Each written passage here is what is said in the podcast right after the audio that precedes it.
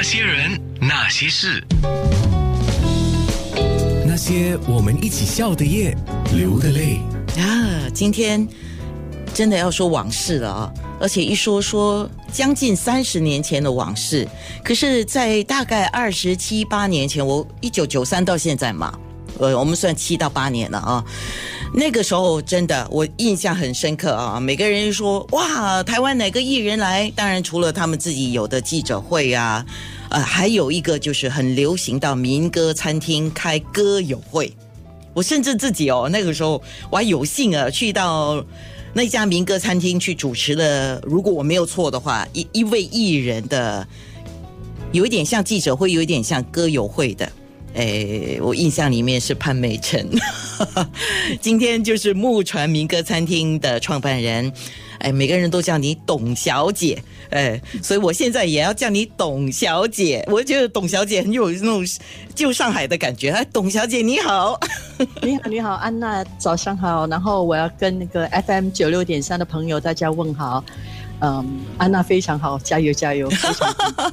哎呀，兵荒马乱，刚才是是，因为因为听众看不到，但是因为你已经上线，你看到我哇，那个，我觉得你们做现在，因为你的实体的民歌餐厅已经告一段落了哈，是呃，将来哪一天是不是能够重启，真的谁都说。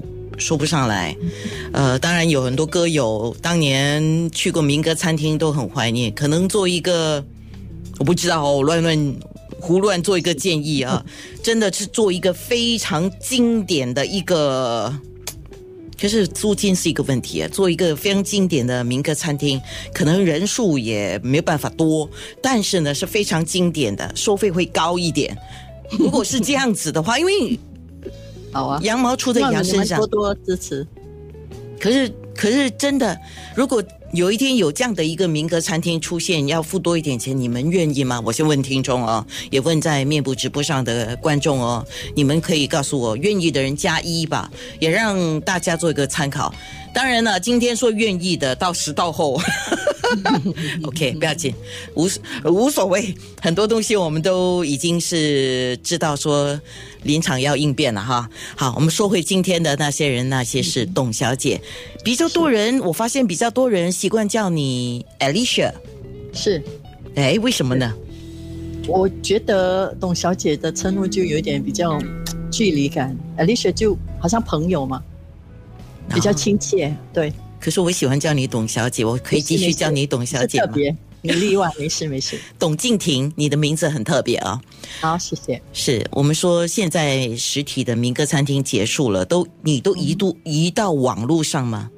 对，就是在 Facebook Live 啊，还有呃，接下来会在 YouTube 里面也是有一些 Live 的演出。那呃，现在上线的都是这些，啊，可以说是当年的粉丝群吗？都都会有了，而且都是一些歌手的支持者也有。我觉得喜欢听歌的人还是有嘛，所以才会有 FM 九六点三嘛。啊，跟随你们，对，是很忠心，对不对？是。不过一个时代一个时代了，我们都知道啊。这个我们做了这么多年，我们也知道了啊。呃，就好像刚才我说的，理想跟现实啊，有时候我们要好像放它在天平，也在跷跷板上面啊。那所以现在这样的形式跟以前很不一样，你 OK 吗？我觉得，因为科技的进步，你没有办法，你一定要学习，然后你也要进步嘛。然后你的顾客群一定会比较广大，那是好事。如果你是，呃，我觉得很多事情你一定要呃学习咯，没有办法，学无止境嘛。你一定要知道现在的社会需要什么东西，然后我们要跟着他一起进步。嗯。